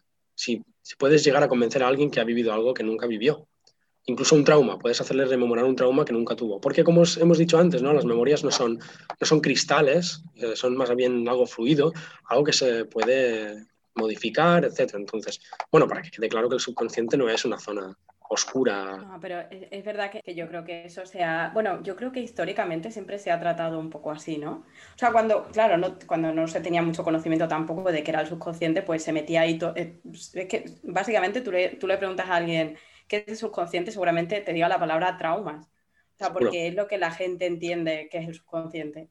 O sea, y bueno, ya te digo, a nivel histórico, pues, o sea, psicoanalistas, eh, psicólogos, los que antes eran psiquiatras, o sea, todo es como, o sea, un poco yo eh, giraba todo en torno a vamos a sacarle los traumas que están en el subconsciente para que pueda enfrentarse a eso.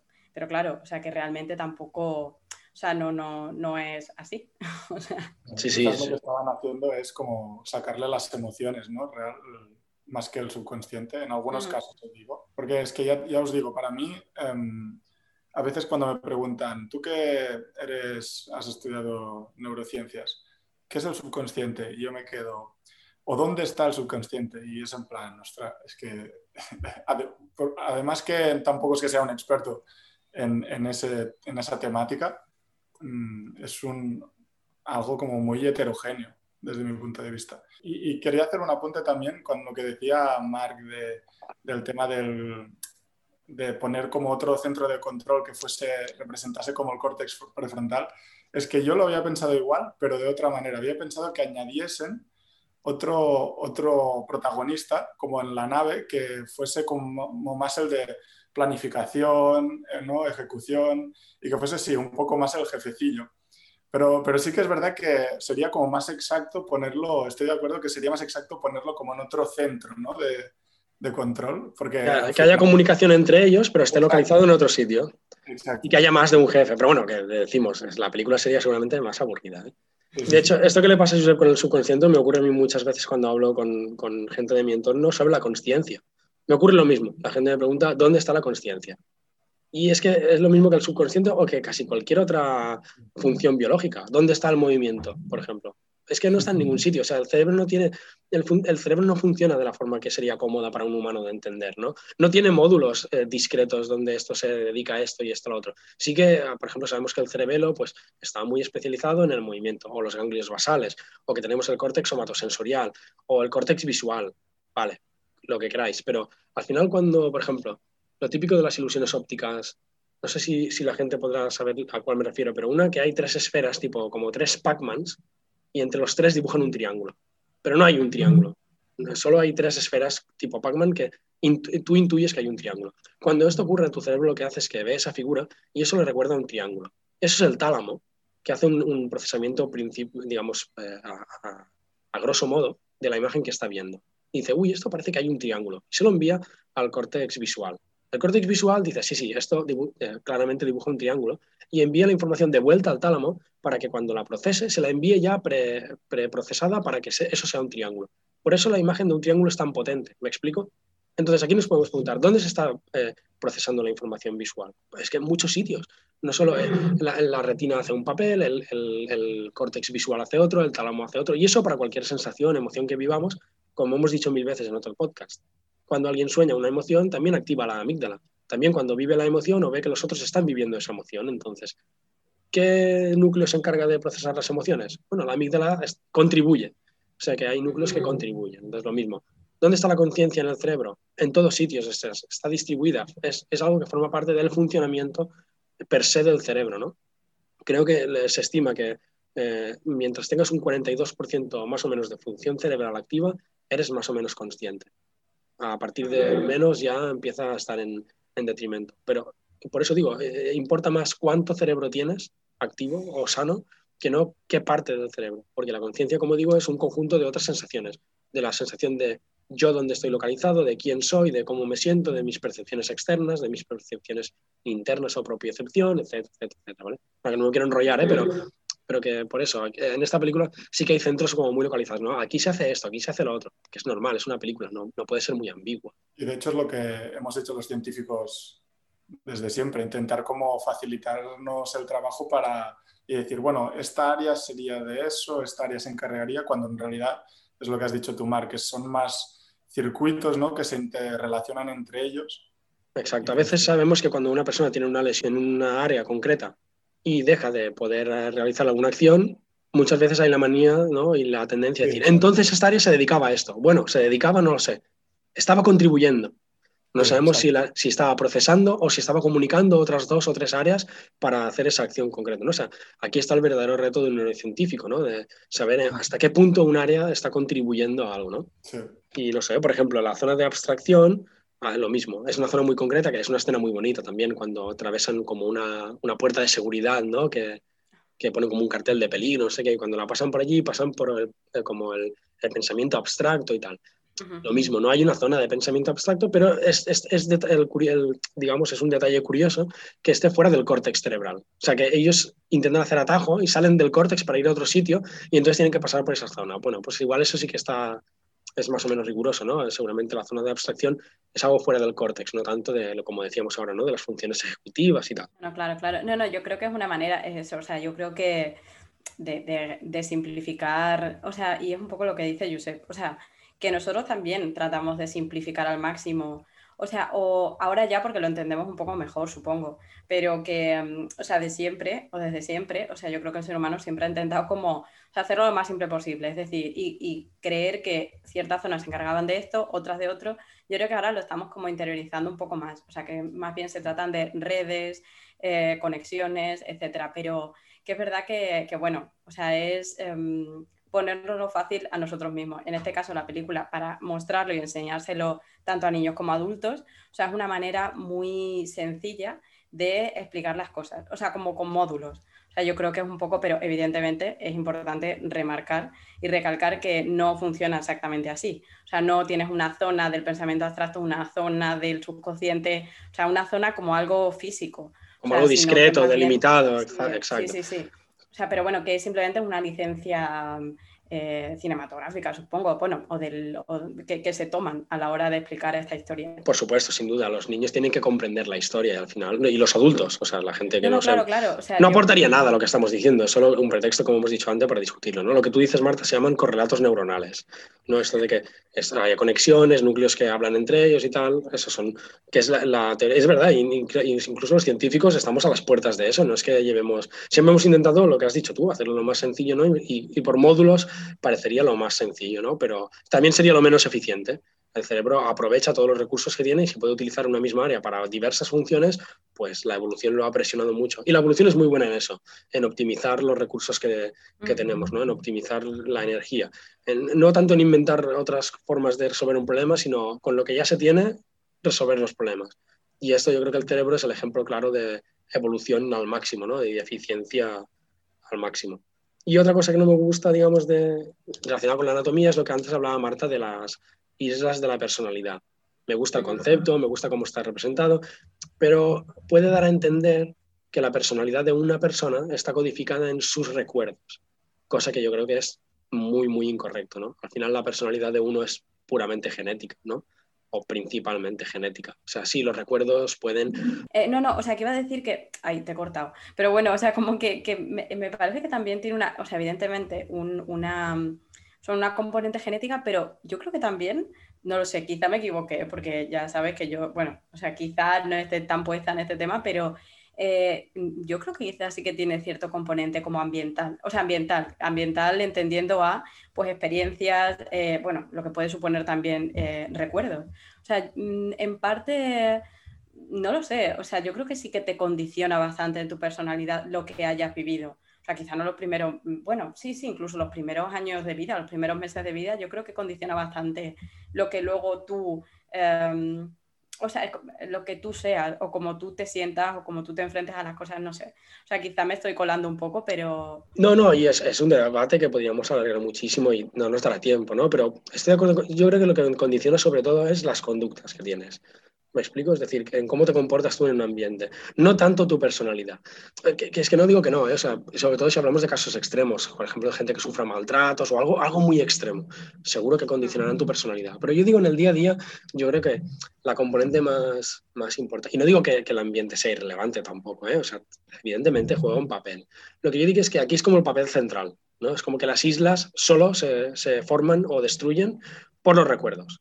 Claro, O sea, claro, como o que son incluso volátiles, son, son efímeras. En cambio, yo creo que esto está codificado en tu ADN. El que seas, o sea, yo no creo, no, no puedes cambiar que una persona, aunque sea un niño, sea más extrovertido o introvertido. O sea, será lo que es el niño por genética. Luego, sus conductas se adaptarán más o menos según la experiencia que ha tenido en la vida. ¿Me explico qué quiero decir? O sea, sé que es algo complejo, pero lo que uno puede modificar en relación a los demás, con los recuerdos y, y las conductas que tiene, yo creo que es la interacción y el, y el vínculo social que tiene. Por ejemplo, un padre con su hijo o su hija, o con tus padres, con tus hermanos, tú puedes fortalecer ese vínculo social. Pero cambiar su personalidad, yo creo que aquí la literatura científica estaría un poco en contra de esa idea. No, o sea, puede ser, ¿eh? o sea, yo, claro, o sea, te lo digo, bueno, desde el todo, quizá eso, o sea, supongo que esto estará bastante estudiado, pero eh, no solamente como la conducta social, ¿no? O sea, como tú te enfrentas, o sea, a nivel individual a las cosas incluso, o sea, no es, o sea, mm, bueno, es que claro, o sea, ¿qué es la personalidad? Bueno, ya si nos ponemos en plan a definir qué es la personalidad, quizá lo que yo llamo conducta, o lo que tú llamas conducta, yo llamo personalidad, no lo sé, o sea, me parece que no solamente a nivel social, eh, sino como a nivel individual, eh, lo que tú, cómo tú te enfrentas a las cosas o cómo tú, bueno, que en verdad eso es parte de tu personalidad, ¿no? Es que no lo sé, a lo mejor yo lo entiendo así, o sea, que, que se ve definida también un poco por las experiencias que hayas vivido, supongo, no lo sé, o sea, claro, o sea, a nivel científico, mm, desde el punto de vista, no lo sé, no sé. Es que a mí lo que, lo que se me hace difícil es cómo eso, definir, porque cuando Mark lo ha dicho, primero he pensado, sí, puedo estar de acuerdo, porque claro, al final la personalidad tampoco es mucho el comportamiento que tú tienes, porque si tú tienes una educación y em, eres capaz de inhibir según qué personalidad que no es socialmente válida, digámoslo así, pues sí, puedo estar de acuerdo. Pero por otra parte pienso, ¿hasta qué punto el comportamiento no forma parte de esta personalidad. No sé si, no sé si conocéis algún test psicológico, no sé, es que ahora me suena al test Raven o algo así, que es capaz como de decir la personalidad sin dejando como en banda a la, a la educación. No sé si es cierto o me estoy equivocando. Ostras, pues ahora mismo no me suena, pero a ver. Yo sé que con la personalidad hay mucho debate de cómo clasificarla, etcétera, y sé que hay una clasificación que es algo compleja, donde te dan, te preguntan, eh, te hacen como dicotomías simples sobre diferentes aspectos de tu vida, y entonces te dan una serie de siglas que intentan definir qué tipo de personalidad tienes. Pero al final es para definirla, no intentan ir más allá de cuál es el... Yo no conozco el test que decía Giuseppe, conozco esto que estoy diciendo ahora, ¿eh? pero que solo explora eso, el qué tipo de personalidades como existen y en cuál encajas. Concretamente hablamos del indicador Mayer-Briggs, que aunque no es un sistema que está totalmente aceptado por la comunidad científica, sí que establece una pequeña guía para poner unas bases para definir y catalogar los diferentes tipos de personalidad. Con la personalidad lo difícil, y esto hablaremos en otros episodios, es lo que se llama el, efecto de Barnum. No sé si lo conocéis. Que es que es con lo que juegan, por ejemplo, los horóscopos y todo esto. Y, esto seguro que lo habéis oído muchas veces de gente que se autodescribe y dice, yo soy una persona muy calmada, aunque claro, tengo mis ataques de ira, de ira y si me cabrean mucho, pues me descontrolo. Esto se lo puedes expresar a cualquier persona por escrito y decirle que le has hecho un test riguroso y te dirá que encaja perfectamente con su personalidad. Porque es que es una es una es súper ambiguo, es súper amplio, ¿no? entonces este, eh, por eso es difícil saber la personalidad, porque al final cada uno se cree que es muy complejo a nivel de, o sea, tendemos a pensar que somos muy complejos a nivel de personalidad y que la gente que, nos, que está a nuestro alrededor es muy simple, ¿no? Que, que actúa estímulo-respuesta, en cambio nosotros no, nosotros somos súper complejos. Y todo el mundo es igual de complejo que lo somos nosotros o igual de sencillos que somos nosotros. Pues ahí está el reto, ¿no? Y por eso es un tema tan complicado, ¿no? Por ejemplo, no quiero entrar en mucho detalle porque de nuevo hablaremos en otro episodio, pero hay otro sesgo cognitivo que hablaremos más adelante que se llama atribución de consecuencias. No sé si lo conocéis, pero básicamente lo que dice es que cuando observamos una acción de alguien, tendemos a pensar que eh, quien está guiando esas acciones que hace es su personalidad. En cambio, cuando autoanalizamos acciones que nosotros hacemos, tendemos a tendencia, en lugar de asociarlo a nuestra personalidad, asociarlo a el contexto en el que estamos. ¿Me explico? Es decir, y esto, eh, tengo una amiga que me contó esto y me dijo que tenía una lesión en el pie, no muy grave, o sea, no iba tablillada ni nada, solo le dolía el pie. Entonces, como se hizo daño, pues subió por el ascensor. Y en eso que en el ascensor iba una persona con un carrito y con un bebé. Y la persona miró mal a mi amiga y le dijo algo en plan, el ascensor es para gente que no sé qué, no sé qué, no sé qué. Y ella le dijo, eh, tengo una lesión en el pie y no puedo subir por las escaleras. Entonces, ahí es un ejemplo perfecto. La señora, en lugar de pensar que mi amiga estaba cogiendo el, el elevador porque las circunstancias de ese día en concreto la llevaban a hacer esa acción, pensó que era una cara dura. ¿Entendéis? O sea, la asoció a su personalidad. Y con nosotros nunca lo hacemos eso. Por mala que sea la acción que hagas, siempre piensas, bueno, ya, pero es que era por esto, esto y esto que me obligó. ¿Sí o no? Seguro que lo habéis vivido, o sea, lo, hacemos. Pues eso está más que estudiado. Entonces, claro, es difícil muchas veces, y estoy de acuerdo con vosotros en eso, en definir qué es la personalidad, eh, que no, si las conductas lo son, si no lo son. Yo lo digo porque tú puedes conseguir un animal de laboratorio haga ciertas conductas de una forma muy precisa. Eh, cabrá estudiar si eso significa que su personalidad ha cambiado. ¿Me explico? Sí. Claro, claro. Pues yo para mí es que es uno de los principales problemas. O sea, yo creo que, el- no sé si, supongo que lo habré dicho muchas veces, o sea, el principal problema de estudiar ciencia somos, somos nosotros. O sea, quiero decir, las personas que lo hacen. O sea, ¿cómo, cómo sabes tú qué es la personalidad? O sea, ¿cómo definimos la personalidad? O sea, no sé, o sea, es decir, tenemos un término que cada uno cree entender, pero claro, eh, a cuando lo intentas tra- traducir a nivel biológico, o sea, que muchas veces no encajan como de la misma manera con la que tú piensas que, o sea, que, que- define esta palabra, no lo sé. O sea, yo creo que es un poco quizá como la diferencia que hay, a lo mejor lo que, entre lo que yo entiendo por personalidad y lo que, no sé, y lo que tú entiendes por personalidad, no lo sé, supongo, ¿eh? No, no, Claro. muy de acuerdo. Es como cuando decimos la libertad. Seguro que tú, Marta, estás a favor de la libertad, yo estoy a favor de la libertad y Josep está a Bueno, favor de la bueno, libertad. no vayas tan deprisa, a lo mejor Bueno, no estoy tan a favor. Seguro que la mayoría de gente, si le preguntas si está a favor de la libertad, te dirá que sí. El caso es que cuando empieces a hablar de los detalles de esa libertad, que la gente te- entonces empezará con las excepciones y dirá, bueno, sí, pero no, no sé qué, o tal. no. Y aquí es donde la gente discrepa, ¿no? Todo el mundo está a favor de la libertad, pues seguro. Entonces, lo mismo. Eh, Aquí lo difícil es la definición, ¿no? De No, y sobre todo cuando, cuando damos definiciones a cosas que no, o sea, en ciencia, a cosas que todavía no sabemos, no sabemos qué son. O sea, porque, bueno, a ver, el concepto de libertad, o sea, realmente dentro que cabe o, hay ciertos conceptos que son sociales, es decir, nosotros lo inventamos porque nosotros lo sufrimos o nosotros, o sea, nos enfrentamos a, e- ello. O sea, pero yo creo que cuando intentas definir algo eh, con, la rigurosidad que, que tú le quieres dar, por ejemplo, a nivel científico y en verdad no sabes todavía lo que es, o sea, yo creo que es ahí cuando surge un problema. Es como, a ver, la personalidad, ¿dónde está ubicada?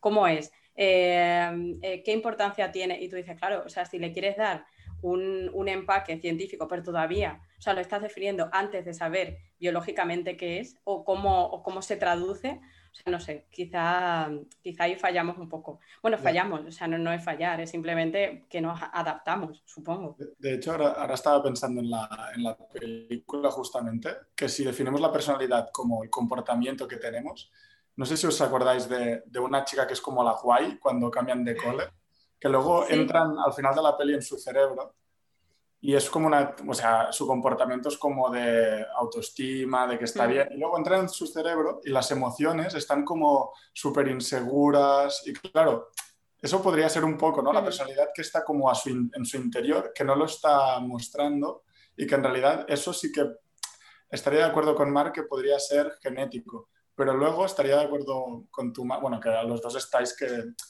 influye todo, ¿no? Pero que, que creo que en la peli de hecho es que lo, lo muestran un poco y que a nivel de sociedad eso pasa a diario y más ahora con las redes sociales. No, claro, claro. O sea, tú te muestras de una manera, es decir, como tú quieres que te vea la gente. Eh, pero yo creo que eso, eso pasa continuamente. Incluso, claro, en ese momento, o sea, en esa escena, yo creo que se exagera en el sentido de, bueno, una chica que es súper guay, y entonces, claro, en su mente, pues, o sea, ella de cara al público, pues dice, "Hostia, es que yo soy la más guay, ¿sabes? Tengo el pelo teñido, soy la polla". Pero luego eh, por dentro es como todo en pánico, en plan, madre mía, madre mía. O sea, somos súper inseguras. Y, y eso yo creo que que le pasa a muchísima gente. O sea, cuando, mm, como tú te muestras de cara al público, es que claro, esa, es como esa diferencia que hay entre lo que tú, cómo te ves a ti mismo o- y, y cómo, cómo te ven los demás. Que muchas veces que no es intencionado, es simplemente que, que ocurre. O sea, no, claro, no, eh, hombre, si llevases una cámara siempre y, y te vieses a ti misma, a lo mejor dices, "Joder, coño, soy más guay de lo que pienso, o soy una mierda. Pero, pues claro, tú no puedes tener esa, esa visión de ti mismo. O sea, lo único que tienes es como, pues eso. O sea, en este caso que la chica se veía ella misma como súper insegura. Entonces, como, como resumen, ¿creéis que estamos de acuerdo al menos en el que las islas eh, y cómo están representadas está igual un poco dramatizado, un poco exagerado? Es decir, que un recuerdo la genere y que si ese recuerdo cambia un poco ya de seguida se pierde y la personalidad de Riley, digamos, cambia radicalmente, está algo exagerado. Sí. O sea, yo creo que sí, que está exagerado. Está, está hecho para darle un- el argumento a la película y darle pues, ese giro argumental, ¿no? Si no, pues la película no avanzaría.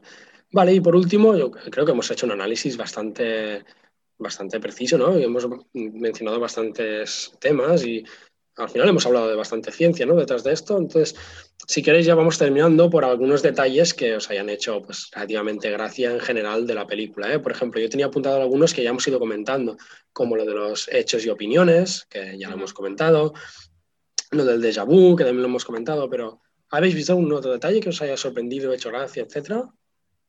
A mí, al final de la peli, que ya estaba para apagar la tele, el momento donde em- hacen como un zoom en las emociones del perro y de los gatos, hostia, es brutal. Buenísimo, buenísimo. Por favor, eso me encanta. Es que me encanta. Casi me lo pierdo, ¿eh? porque estaba a punto de apagar la tele. Bueno, para los oyentes, bueno, supongo que ya habrán visto la peli, pero es como que hacen un zoom primero en, en el cerebro, digamos, del perro y se ven como las emociones allí en plan, huele, huele a carne, no sé qué, y se van ahí en plan, y el, de la ira, venga, a comer, no sé qué, y bueno, es como gracioso. Y luego sale el del gato y es como todo al azar, en plan, un gato pasando por el- la, la mesa de control, en plan, como, "Bah, me da igual, ¿sabes? Pero es como gracioso, en plan, también que no, bueno, al menos yo no me lo... Sí, sí, No lo bueno, lo bueno de esa escena es que hay un gato que toca una palanca, así como también por azar, y entonces se ve externamente que el gato de repente hace un brinco y sale corriendo. Y esto, los, los dueños que tenemos gato, al menos yo, yo puedo decir que eso es real, que los gatos a veces parece que actúan como por azar, como que hacen este tipo de conductas eh, arbitrarias y locas. No sé, a mí me hizo mucha gracia. ¿Y el conductor del autobús, os, os acordáis? Ah, el conductor Sí, del sí. autobús. Sí, sí, bueno, a mí que- es que... que todos los que tiene son la ira. Ya, ya, ya, ya, sí, sí, sí. pero- el tío está súper tranquilo. Exacto. plan, por dentro, Como un psicópata. Es que yo también tenía apuntado del gato, ¿eh? O sea, porque a mí lo del gato, eh, o sea, me gusta mucho. Y bueno, es que todo lo que tenga que ver con Imaginalandia o lo de los sueños, a mí me flipa. Yo veo, yo ese- veo ese- una secuela solo con animales. Ese, ese, cha- no, ese chaval que, o sea, que dice estoy por Riley, o sea, estoy por Riley, a mí es que esa frase me encanta. O sea, me la tua- tatuaría, estoy por Marta, hombre. Adelante, adelante, Marta, nada te lo impide. y luego con el chaval ese hacen como castellés. Yo creo que es un enamorado castellés. como que- Es verdad, con el, novio imaginario que tiene que llegar a, a la central, ¿no? Es buenísimo. Esto tampoco es muy preciso científicamente, ¿no? Hombre, a ver. No, porque el de abajo se chafaría si calculas la fuerza-peso. En fin. Y, Son imaginarios. A ver, una cosa, ¿con qué? Es que claro, esto lo tendría que haber preguntado antes.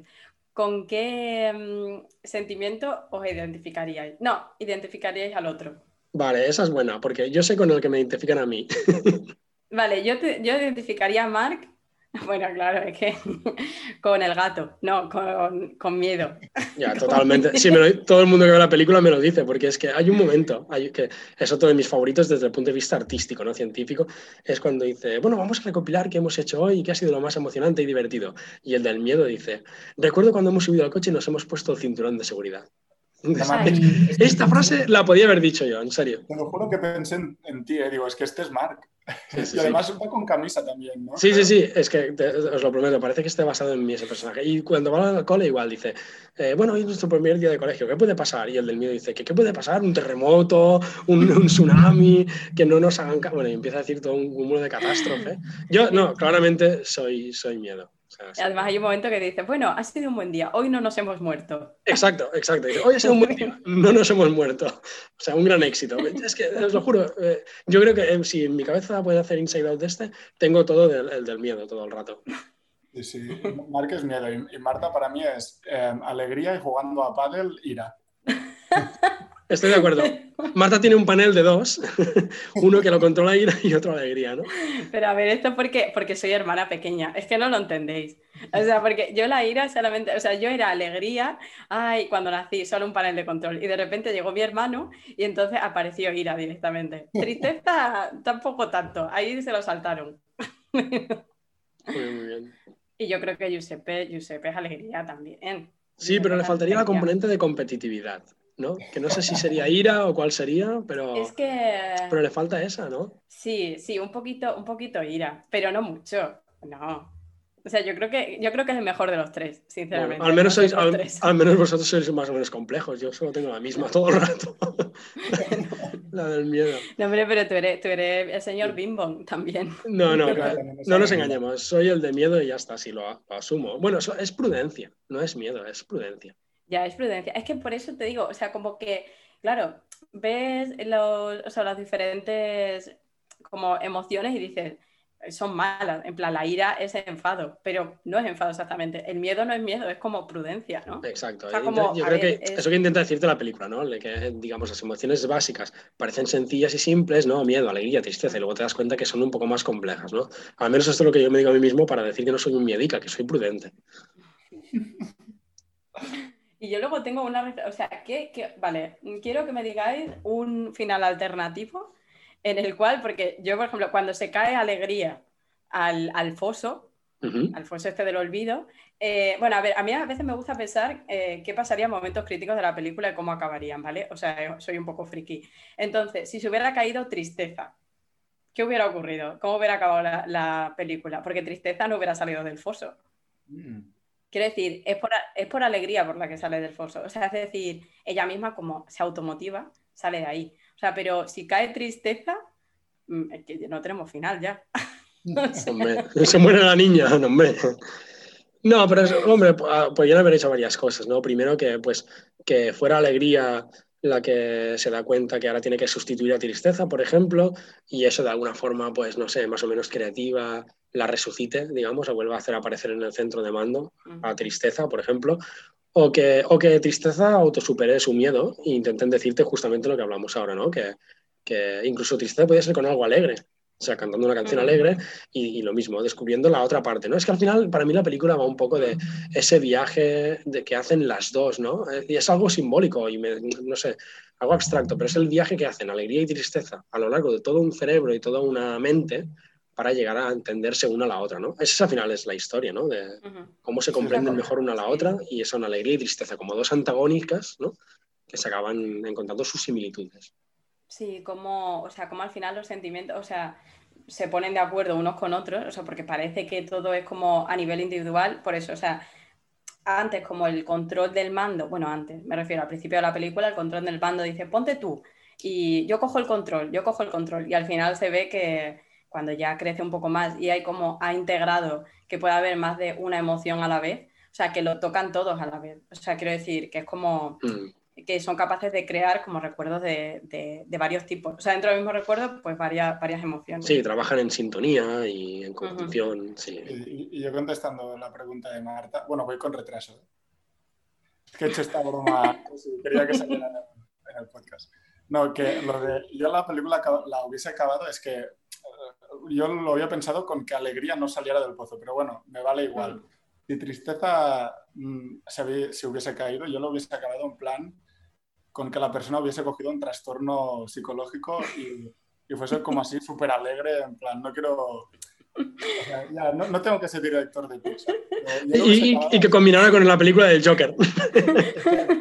Algo así. Entonces eso sería muy bueno. En plan, y así se crea un trastorno. No, no nos, no, no, no nos estamos riendo de esto, por favor. No, Pero- no, no. pero- por supuesto que no, por supuesto que no. No, no, no. Por supuesto, es que hoy no nos habíamos metido con, ningún con, Con ningún colectivo, ¿no? con ningún colectivo. Perdón, ya sé que tienes que quitar esto luego. No, no, está perfecto. Esto lo mantenemos. Muy bien, pues yo creo que... Ah, y otra cosa que me di cuenta, no sé si alguien se dio cuenta de esto, pero es un detalle sin importancia, pero una de las barandillas del centro de mando del interior es una molécula de ADN. ¿Ah, sí? Sí, sí, sí, está, ya está, es una cosa de diseño, pero si no estoy equivocado, una de las barandillas es una molécula de ADN. Lo cual prueba mi teoría de que la personalidad está codificada en el ADN y cerramos los micros. Pero que yo no digo que no. O sea, es que de Y verdad. o sea, cerramos los micros. No, mejor, cerramos solo el está- micro de Marta. Mira, ya está, hemos cerrado el micro. y ahora, y ahora es cuando entra la, la parte de ira de Marta. Exacto. Nadie lo ve, pero he cerrado el micro de Marta y nos está haciendo gestos obscenos con las manos. Y concretamente con los dedos. Así que. como, la actuación de Alemania de Eurovisión. que bueno, eso ya para la gente que lo haya visto. Exacto. Bueno, pues eh, yo creo que ha sido un buen resumen, ¿no? Eh, hemos debatido bastante. Eh, Marta está escribiendo cosas con el papel. no sabemos qué nos, qué nos Marta, no sabemos leer, no podemos leer, no sabemos. Y además, con la conexión que tiene, solo se ven píxeles. Entonces, bueno, exacto. Entonces, eh, gracias. Marta, estás despedida, por cierto, porque se acaba el programa. Y gracias a todos por escucharnos, sobre todo si habéis aguantado tanto rato de, de esta discusión. pero bueno, espero que al menos hayáis aprendido algo, ¿no? Al menos yo he aprendido, no sé, Josep, ¿qué opinas? Sí, no, no, yo también. O sea, sobre todo cosas de, pero científicas, ¿eh? Digo, o sea, además de curiosidades de la película, me ha ido bien para, para soltar información científica a mis amigos y hacerme el guay. Exacto. Y bueno, seguro que lo haremos más, ¿eh? De hecho, si alguien tiene alguna propuesta y quiere que, que hagamos lo mismo que hemos hecho hoy con cualquier otra película, pues que nos envíen un correo, nos digan qué película, nosotros la miramos, la debatimos y, y la discutimos. ¿Por qué no? no? Es una forma divertida de hablar de ciencia de verdad. Entonces. Oye, me parece genial acabar los programas con muteando a Marta. ¿eh? Ah, que sí, creo que creo que eh, como tengo control absoluto, pues mira, podemos hacerlo. bueno, pues gracias por escucharnos eh, y como siempre, y hasta el próximo episodio, que la ciencia os acompañe.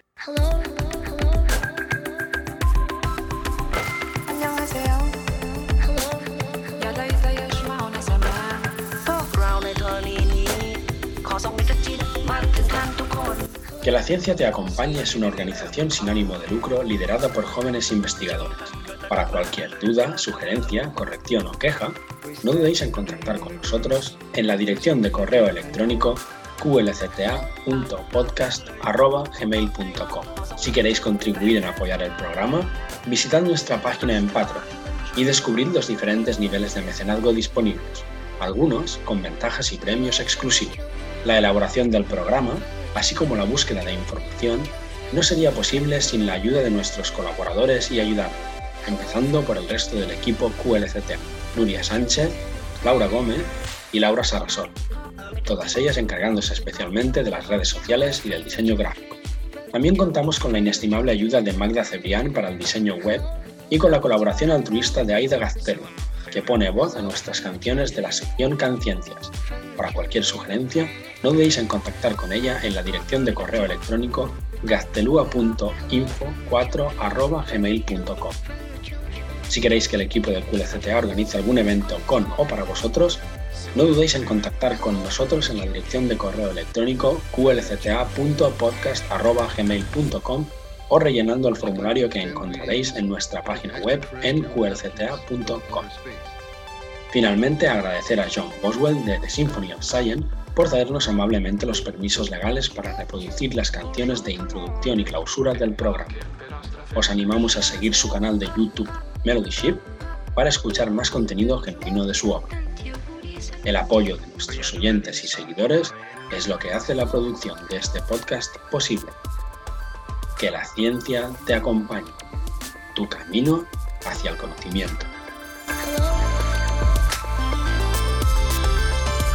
We step into the universe with humility and hope.